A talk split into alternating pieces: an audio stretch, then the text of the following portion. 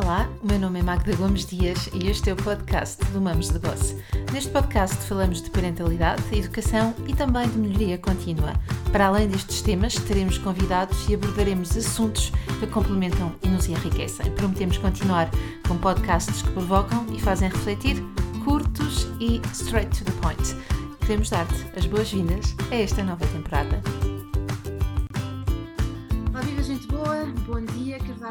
Boas-vindas a este podcast. Hoje temos um convidado especial, psicólogo, psicanalista, professor da Universidade de Coimbra e no ISPA também, é autor de dezenas de livros sobre a família, a criança e o bebê.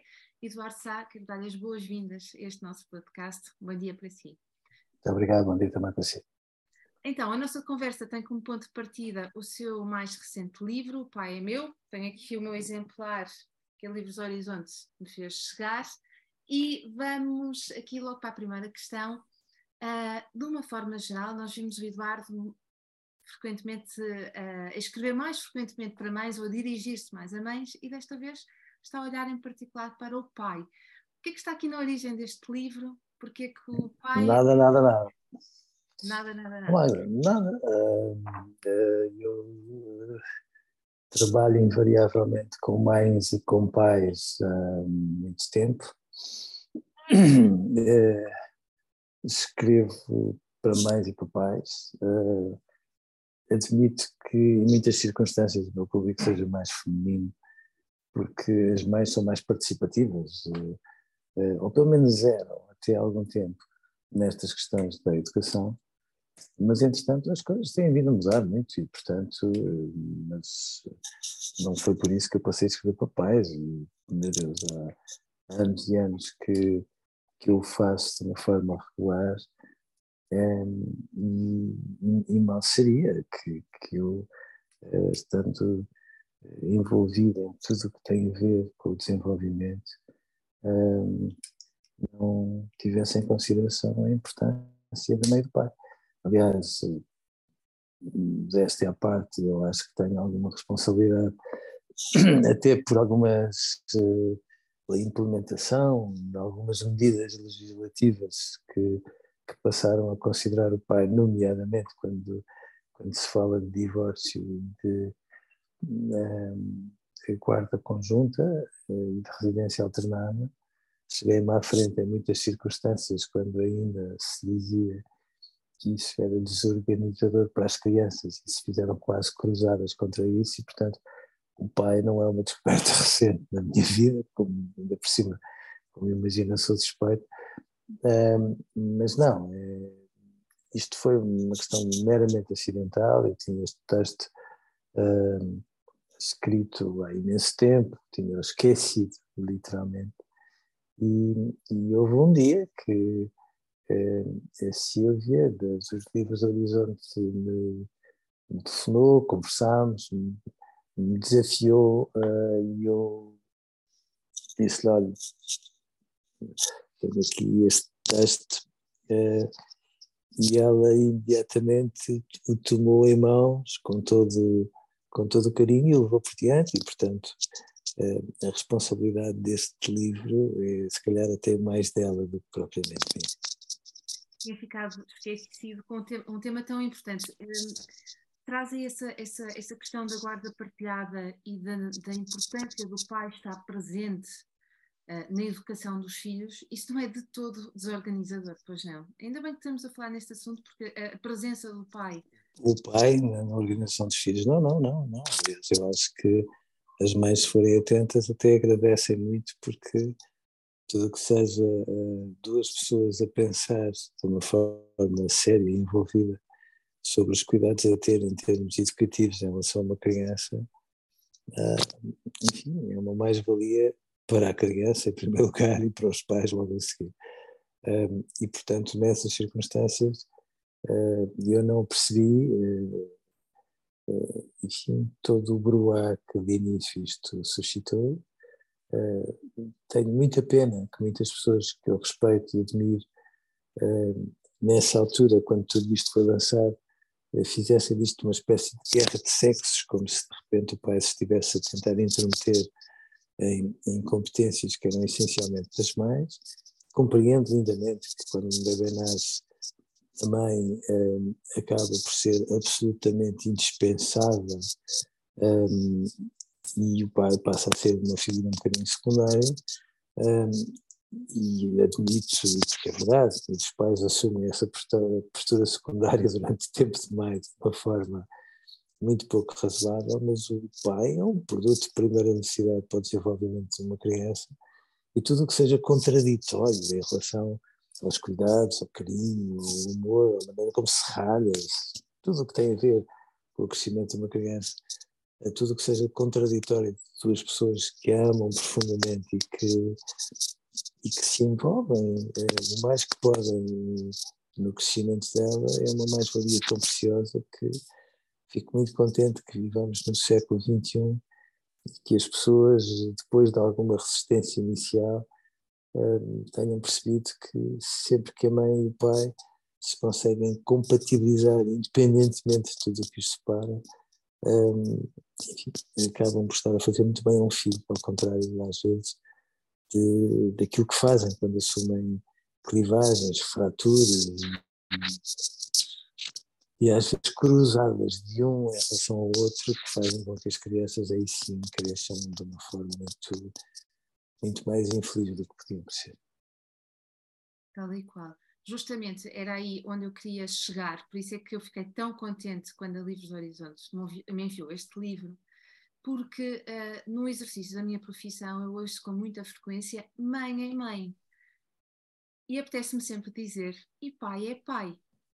Então, uh, esta complementariedade na educação e, e, também na presença da vida dos miúdos do pai, quer da mãe, quer do pai, na construção de memórias, independentemente, como disse muito bem, uh, da, daquilo que os separa, não é? O pai e a mãe, a presença dos dois é absolutamente necessária. E podemos dizer ainda assim que pai tem uma função e mãe tem outra, sim ou não? Eu digo, uh, eu não me canso de chamar a atenção que a vida e a educação das crianças tem contribuído muito para que a paridade seja de facto uma, uma realidade. Não é por acaso que mais mulheres chegam ao ensino superior do que homens, portanto, se isto não é paridade, então o que é? Mas, mas mal estaríamos se não reconhecêssemos que a maternidade introduz uma uh, clivagem clara nessa paridade. E, portanto, nessas circunstâncias, evidentemente, que eh, a mãe e o pai assumem posturas diferentes, num primeiro momento, de uma forma clara, às vezes mais, para além de um primeiro momento, mais do que era suposto. Um, e, e, portanto, a função do pai e a função da mãe não são funções que tenham que ser tão diferentes assim, mas eu reconheço que a função da mãe ao longo da história não sofreu alterações a função do pai sofreu alterações muito significativas e eu acho nos tempos que correm o pai anda ainda à procura de um formato para se colocar diante disto, porque a mãe é sempre muito ciente uh, da sua função e às vezes o pai anda ali a tentar não ocupar espaço algumas vezes, que eu acho que faz mal, um, já não é o pai tirano, o pai ausente, o pai que nem sequer sabia o nome eh, da educadora dos filhos e muito menos o nome dos colegas. E portanto é um pai cada vez mais envolvido. E neste momento eh, sobretudo à medida que os pais crescem os filhos percebem que o crescimento dos pais é um fator de crescimento para eles. Se me disser assim a mãe ainda assume muitas vezes o papel de chato oficial das famílias, é verdade que sim, porque a mãe tem aquela ideia de que é uma multifunções e que, portanto, ela é que é capaz de perceber o que, é que são os trabalhos de casa, mais o, o mau estado em que está a mochila, mais, mais, mais, mais, mais. Mas muitas vezes isso não é porque seja uma função adequada à mãe ou adequada ao pai, porque a mãe eh, chama assim tudo isto brilho de mãe, e porque muitas vezes para alguém fazer esse papel o outro da relação, enfim, vai vai-se esticando um bocadinho em termos profissionais, até porque, evidentemente, que Portugal não dá tanta importância assim às crianças e, e, e uma criança é um encargo muito significativo numa família e, portanto, se a mãe chama a esse tipo de funções mais envolventes, mais presentes, eh, alguém tem que depois ficar a garantir outro tipo de, de ganhos para a família, porque as crianças custam muito dinheiro perdido. Uh, Portugal uh, não se preocupa minimamente com isto, nós vivemos absolutamente distraídos desta realidade, que é uma coisa que me deixa muito zangado, porque um, um, enfim, temos cada vez menos crianças, tínhamos condições para, para, para dar aos pais os recursos indispensáveis para que eles pudessem ser melhores pais, porque, obviamente, um, se nós formos uh, ponderar o tempo que uh, uma criança exige aos pais, os recursos financeiros que exige aos pais, etc, etc, etc, nós vivemos num, num estado distraídíssimo para estas questões em um estado com déficit de atenção, de atenção não, não, só me pode zangar, porque nós todos esperaríamos que houvesse outro tipo de cuidados que permitissem às mães e aos pais, sempre que querem que os filhos pudessem tê-los e a paridade fosse uma realidade muito mais uh, levada a sério pelo Estado. E não é agora que haja uma função rígida, não, é uma função complementar. Uh, se quiser, tomando, tomando em consideração aquilo que eram os papéis anteriores, mais clássicos, mais tradicionais, preferido há mães que fazem muito bem o papel de pai e há pais que são melhores mães e, portanto, se nós, uh, do que muitas mães, e, portanto, se nós formos ver por aí, as coisas não têm essa rigidez e ainda bem, porque não tem que ser assim. O que é importante é que haja dois pais muito envolvidos a serem pais e que depois que dividam essas tarefas consoante aquilo que entendam, mas se fizerem como fazem, como fazem, com toda a boa fé e com todo o bom senso em relação uh, em função do desenvolvimento das crianças, as crianças só agradecem como têm vindo a acontecer. Hoje os pais são melhores pais do que há uma geração, do que há duas, do que há três, portanto, independentemente daquilo que se diz, hoje os pais têm mais envolvimento no desenvolvimento dos filhos do que alguma vez tiveram ao longo da humanidade. Podemos, podemos dizer que os pais hoje em dia estão mais preocupados, têm mais acesso à informação, estão mais formados? Uh, Ou... Estão mais preocupados. Eu tenho muito medo da informação a que os pais têm acesso. Isso porque é muita da informação a que os pais têm acesso às vezes está equiparada quase à categoria de lixo. Ou seja, uh, acho muito importante que os pais tenham acesso a pontos de vista, etc, etc. Mas, por favor, tenhamos o bom senso de assumir que não é por sermos pais pela primeira vez que estamos habilitados para falar de parentalidade. E eu acho que há uma deriva esse nível que faz com que muitas mães e alguns pais achem que por terem experiência de um filho, de repente estão habilitados para falar de tudo. Não, aí é muito importante que nós possamos deixar espaço aos técnicos, sobretudo àqueles que têm experiência, porque os outros às vezes também se aventuram e não deviam, eh, para que isso possa ser de facto uma ajuda consequente para os pais, porque às vezes os pais têm uma cascata de informação, eh, todas elas eh, muito escorregadias às vezes, tentando fazer, tornar fácil aquilo que não é fácil. Fácil é, é, é aquilo que depois de nós fazermos uma síntese traduz numa informação muito sensata e muito equilibrada para os pais. E às vezes os pais vivem tão envolvidos tantas coisas que às vezes não têm de facto nem pés nem cabeça que às vezes mais informação não significa melhores pais. Às vezes é importante que se faça uma síntese eh, ponderada, clara, para que eles possam pegar em todo o seu sexto sentido absolutamente fascinante e magnífico e possam condimentar toda essa informação, porque aí sim a mistura fica muito simpática para, para os seus desempenhos parentais. Informação não é, portanto, conhecimento, não é? Não. Uh, às vezes é ruído. Tal e qual e, e, e, confusão também, porque temos tanta, recebemos diariamente tanta informação contraditória, baseada num estudo e depois baseada noutro estudo e baseada também em achismo, que, que no final de contas, no, fi, no final mesmo, não conseguimos olhar para os miúdos que temos à nossa frente e para aquilo que nós também somos e passamos só a aplicar aquilo que ouvimos, não é? Isso distancia-nos em vez de nos aproximarmos uns dos outros enquanto família. Estava, estava a dizer que nós somos hoje em dia melhores pais, não é? Melhores pais, não necessariamente com melhor informação ou com mais conhecimento, mas mais, uh, mais atentos. Isto leva-me aqui a uma frase que eu li no site da Universidade de Coimbra, a propósito de si. Encontrei um texto que diz assim: que os seus filhos o corrigem das tolices que a universidade lhe ensinou. Um, tolices ainda nos contam hoje, Eduardo? Ainda são muitas? Ainda temos assim... Não, não, não, na universidade.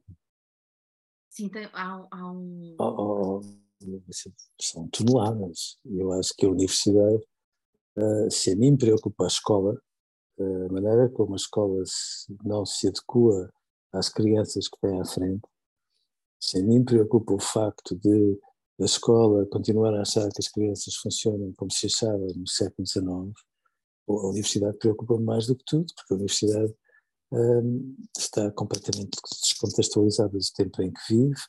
Um, então, ao nível da psicologia, um, enfim, ensina um conjunto de aspectos dados por pessoas que nunca foram psicólogas. Ser professor ou doutorado em psicologia não significa que seja psicólogo, é uma ligeira diferença.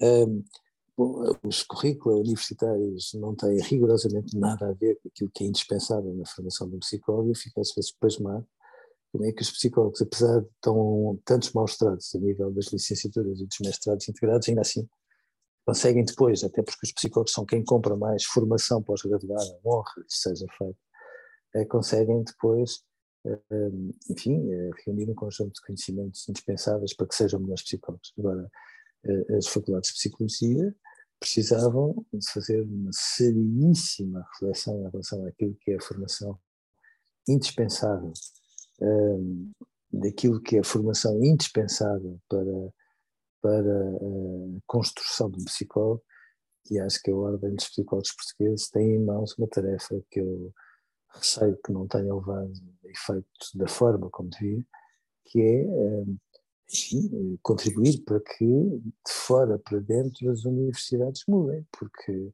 se nós estamos à espera que elas mudem de dentro para fora, acho que vamos ter que esperar muito tempo, com muita tristeza minha, porque era aí que se devia fazer a grande transformação em termos formativos um, e, e dar os recursos, os instrumentos indispensáveis para que os psicólogos possam ser mais preponderantes e e melhores técnicos em favor não só dos pais, em favor das pessoas. E o início disso tem, e o início dessa transformação será na universidade, é isso que está a dizer. Passa também por aí. O, o mundo transforma-se muito à boleia daquilo que é a formação dos próprios técnicos. Eu acho que, que enfim, não cabe aqui numa conversa sobre pais estarmos a falar disso, mas eu acho que a reforma do Bolonha foi uma embalagem muito engraçada e depois se vamos a ver, nós estragámos muitos recursos fantásticos um, que a Universidade Europeia tinha de melhor em relação à Universidade Americana e sejamos razoáveis. Então, da mesma forma que o facto de haver cada vez mais alunos que entram com 17, 18 e 19 na universidade não significa que nós estamos a produzir mais génios, bom, a proliferação de papers que os professores publicam não significa que eles tenham trazido tantas transformações da investigação científica, porque senão onde é que elas estão, por favor? Não é verdade. E, portanto, nós uh, temos vindo distraidamente a ir num registro como este e se é, é necessária uh, uma transformação muito grande em relação àquilo que se faz chegar aos pais, eu não tenho dúvidas que uma universidade séria, aberta, arrojada, pensada no futuro e não na gestão dos pequeninos poderes, as universidades eram, seria um fator de mudança. Portanto, mais depressa as engenharias estão à frente porque, obviamente, pensam no futuro, do que, infelizmente, as escolas de ciências humanas, que às vezes replicam uh, conceitos, vícios de forma e outras coisas do passado. A, a aguardar essa, essa mudança. Ainda voltando aqui, regressando um bocadinho a esta ideia das, das tolices uh, e das crenças, quais são as crenças que ainda hoje mantemos em relação à parentalidade uh, e que não nos servem mais? Podemos deixar cair. Então, sabe que eu, curiosamente, eu, eu, eu, sou a antítese de uma pessoa conservadora. Eu tenho a ideia que os pais não são pessoas de manterem muito uh, uh, esse tipo de crenças, tomando em consideração o passado. Sendo certo que há uma de todas elas que eu acho que nós devíamos manter religiosamente, é que os pais sabem mais que os filhos. Uh, e porque sabem mais que os filhos, têm mais responsabilidades em relação à educação do que pode parecer. E, portanto, a mim preocupa muito que se tenha criado um certo furor com, com uma ideia de que, no fundo, os pais se podem demitir em relação à autoridade, aos ritos, a isto ou aquilo, e esperar que as crianças é que definam uh, os parâmetros do seu, da sua educação. Eu acho que os pais, quando fazem isso por boa fé, não tenho dúvidas disso, uh, estão a criar uma situação muito difícil para os filhos, portanto, estão a ser piores pais do que eles imaginam. É evidente que depois uh, eu tenho muitos quilómetros de rodagem, portanto, eu, eu passo a vida a ver uh, estudos para tudo e para alguma coisa. Há pouco chamou a atenção para isso. Quando nós temos experiência de investigação, percebemos que muitas vezes os estudos são uma forma de vender uma ideia que faz com que as pessoas imediatamente fiquem intimidadas, porque estudo para elas significa a ciência à frente de tudo e a maneira como a ciência produz coisas inconsistentes é mais do que muita, mas eu acho que é muito importante nós estarmos aqui para servirmos de contraponto. É evidente que quando nós chamamos a atenção para coisas que não têm nem pés nem cabeça, há sempre alguém que diz: Bom, mas isto uh, é o que há de mais moderno. Mas, enfim, eu, eu fui assistindo ao que há de mais moderno ao longo dos anos e à maneira como o que há de mais moderno caiu e morreu de morte natural logo a seguir e a função de um técnico, ainda por cima com responsabilidade e com experiência, é, é chamar a atenção do óbvio, eh, mesmo que vá em contramão, porque é isso que é esperado a bem, eh, do bem comum. Eh, e, portanto, esta de todas é a crença, se lhe chamar assim, e a mim mais me preocupa é criar-se esta ideia de que, no fundo, uma educação democrática que implica escutar as crianças, escutar aquilo que são os anseios das crianças, que fique claro. Mas uma educação democrática não significa que sejam as crianças a definir o que é indispensável para elas, porque se fosse assim, nós não precisávamos de chamar a atenção do modo como elas precisam muito eh, da responsabilidade dos pais para definir todos os parâmetros que são indispensáveis para o crescimento delas e às vezes tenho medo, mais uma vez, por causa destas ondas de, de, de, de blogs e grupos de pais e coisas do género que são muito importantes, mas que às vezes baralham os pais em relação àquilo que é a sua função indispensável e que se calhar não deviam uh, fazer. Sim, que é orientar, colocar limites se me permite, aqui há uns anos. Etc, etc. Etc, etc. Aqui há uns anos, vou colocar já aqui uma questão que vai ao encontro disso que está a dizer. Aqui há uns anos, quando eu lancei o meu primeiro livro, que tem como subtítulo O Guia para Trabalhar a Autoridade dos Pais e a Autoestima dos Filhos, num desses grupos de mães, alguém comentou a propósito do mesmo, que nunca compararia este livro porque tinha como subtítulo a autoridade dos pais e que essa pessoa não gostaria de ser autoridade na vida dos filhos. Para isto, a autoridade parental é absolutamente necessária. Por que temos tanto medo da palavra termos autoridade na vida dos miúdos? nós tivemos 50 eh, anos uh, de uma ditadura que trouxe um mau nome à experiência da autoridade e porque nós todos acabamos por ter experiências na escola ou nas famílias onde o autoritarismo era tudo aquilo que existia quando não existia autoridade. E, portanto, as pessoas às vezes ainda acham que a autoridade não é um exercício de bondade, é. Se a autoridade, a autoridade conquista-se pela sabedoria, pelo sentido de justiça e pela bondade. E, portanto, num registro destes, mal estaríamos que os pais não fossem autoridade com base nisto. Quando as mães ou os pais confundem autoridade e autoritarismo, acho que eles estão um bocadinho perdidos, porque ainda não perceberam que uma coisa não, não implica a outra. Calma.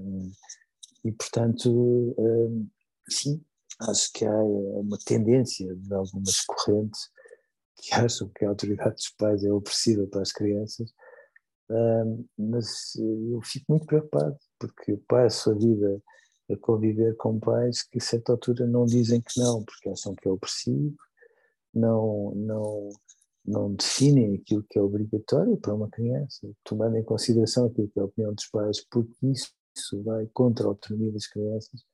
E estes pais não são más pessoas, nem são más pais, são, são pais um bocadinho perdidos que precisam de uma ajuda muito grande, porque no dia em que nós precisarmos de explicar, de ter o acordo explícito de uma criança para ela finalmente aceitar ir à escola, pô, então estamos muito mal, porque as crianças saudáveis são aquelas que estão depressa, querem ir à escola como seguir não lhes apetece porque às vezes nem sempre estão apaixonados pelo professor que têm, por exemplo. Sim, sim, e, tal, e, e essa, isso que traz que é um, quando os pais precisam de, de ver esclarecido o conceito de autoridade e autoritarismo, não é? Talvez isso nos conte mais sobre a história deles, daquilo que eles viveram e se calhar tiveram até uma educação mais autoritária não querem repetir padrões, mas para não fazerem estão a cair na justa oposição, que é uma permissividade muito grande, uma confusão muito grande e é importante. Sim, sim, sim. Sim, sim, e aqui entra o papel do pai mais uma vez, porque muitas vezes o pai era sempre usado como uh, aquela pessoa, o polícia mau, como às vezes mais o descrevem, aquela pessoa que quando a mãe não sabia mais nada, não sabia o que, é que havia de fazer mais, um, usava naquela versão horrível, quando o teu pai chegar, tu vais ver transformava o pai numa personagem absolutamente assustadora que ainda se usa devagarinho, mas quer dizer, mas que caiu a pique e veja como o mundo mudou para melhor. Sim, e os pais, homens, não querem mais ser esses pais, não é? Esse pai, querem, querem, ser, querem ser mais participativos, querem estar na memória dos filhos com outro tipo de histórias e relatos. Não, querem estar na vida de todos os dias, sim. Na vida de todos os dias, é isso mesmo. Por isso é que eu achei tão, tão bom ter recebido este livro. E voltando ao livro aqui para começarmos a caminhar para o final da nossa conversa, nós vemos nesta história um pai forte, que espanta os maus, que é grande, mas que também toma ou come bolachas às escondidas, ali protegido pelo seu filho, a dada altura desta, desta narrativa. Fala-se muito aqui da necessidade dos pais um, mostrarem sua vulnerabilidade, os pais e as mães também, mas simultaneamente é importante que os pais mostrem a sua força e a sua segurança. Então, neste paradoxo, como é que se convive neste, como é que nós fazemos este equilíbrio? Sendo espontâneos e, portanto, não sendo pré-fabricados, nem utilizando fórmulas pré-fabricadas, porque uh, os pais e as mães são isso mesmo, não é? São uh, fortes uh, como granito, corajosos, mais corajosos que as pessoas mais corajosas do universo, portanto são super-heróis e depois engasgam-se, têm medo e, e, choram e tudo. E, e, não é isso que assusta as crianças. O que assusta as crianças é sentirem, às vezes, a falsidade dos pais à procura de, uma forma de estar que não sejam eles. Quando as crianças percebem quanto os pais são transparentes, e no final disto tudo são fortes, porque são, conseguem chorar, coisa que só as pessoas fortes conseguem fazer. Um, as crianças agradecem muito, porque uh, os pais estão a educá-las com bons exemplos. Uh, e isso é a melhor coisa que elas podem ter da parte dos pais. O melhor exemplo, não é? talvez numa próxima geração não queiram, não tenham tanta necessidade de fazer assim tão diferente dos pais que tiveram. Vão ter sempre, vão ter sempre. Nós, Nós temos sempre a mania secreta de que conseguimos ser melhores que os nossos pais e às vezes temos a convicção secreta que os nossos pais viveram mais ou menos na pré-história, até à altura em que somos pais e percebemos as dificuldades que tiveram e a generosidade incrível que eles foram capazes de ter para que, em circunstâncias muito difíceis, em muitos momentos, terem sido capazes de fazer melhor do que nós. E isso é uma coisa que nos torna humildes e que nos torna capazes de dizer aos nossos filhos: agora, se tu queres fazer melhor, força, uh, enche o peito de ar, uh, porque vais precisar de fazer erros, às vezes maiores que aqueles que eu fiz, para conseguires ir para além daquilo que eu fui, que é no fundo aquilo que nós fazemos todos ao longo dos tempos. Um, mas, mas sim, os nossos pais fizeram coisas absolutamente magníficas e às vezes eu tenho medo que os nossos filhos não tenham bem a dimensão daquilo que foram capazes de fazer os avós, porque se conhecerem melhor os avós, vão perder as peneiras e, e aquele deslumbramento que são os maiores e vão perceber que os pais tiveram pais com dificuldades tão grandes, foram capazes de fazer coisas tão bondosas que conhecerem os avós é provavelmente a melhor escola para que os nossos filhos sejam melhores pais. Esperemos que sim. Talvez seja esse o motivo pelo qual nunca teremos essa ideia antes de nos tornarmos pais, porque se tivéssemos essa noção, se calhar não íamos ser pais perante, perante a evidência dessas dificuldades. Eduardo, estamos aqui a chegar à, à reta final da nossa conversa. Gostava que partilhasse connosco as suas redes, onde é que o podemos encontrar no Instagram, qual é o arroba e o seu site para uh, podermos seguir quem ainda não segue. Ah, não, podem só introduzir Eduardo San, arroba, uh, ponto uh, cómic e eu estou lá. Encontramos por lá. E em todos os livros tem uma curiosidade. Não sei se me consegue responder. Quantos livros já escreveu? Não faço ideia. Imaginei que não. Eu fui à não procura. Faço ideia. Fui à procura. Que são, são muitos, mas para ser franco, não sei exatamente quantos nem, nem, nem francamente é uma coisa que. Importante. Que, que, que me ocupe muito espaço, sinceramente, até porque eu tenho a ideia que o melhor é sempre próximo. Por enquanto, antes do próximo, que imagino que já venha a caminho, fica este aqui. O meu pai é meu, um texto de Ivar Sá, ilustrações de Paulo Galindro, dos livros da editora Livros Horizonte. Obrigada uma vez mais por esta conversa. Agora, eu te agradeço muito. Vou fechar aqui o nosso podcast. Gente boa, já sabes, se gostaste, comenta, partilha e nós vemos no próximo podcast. Até lá.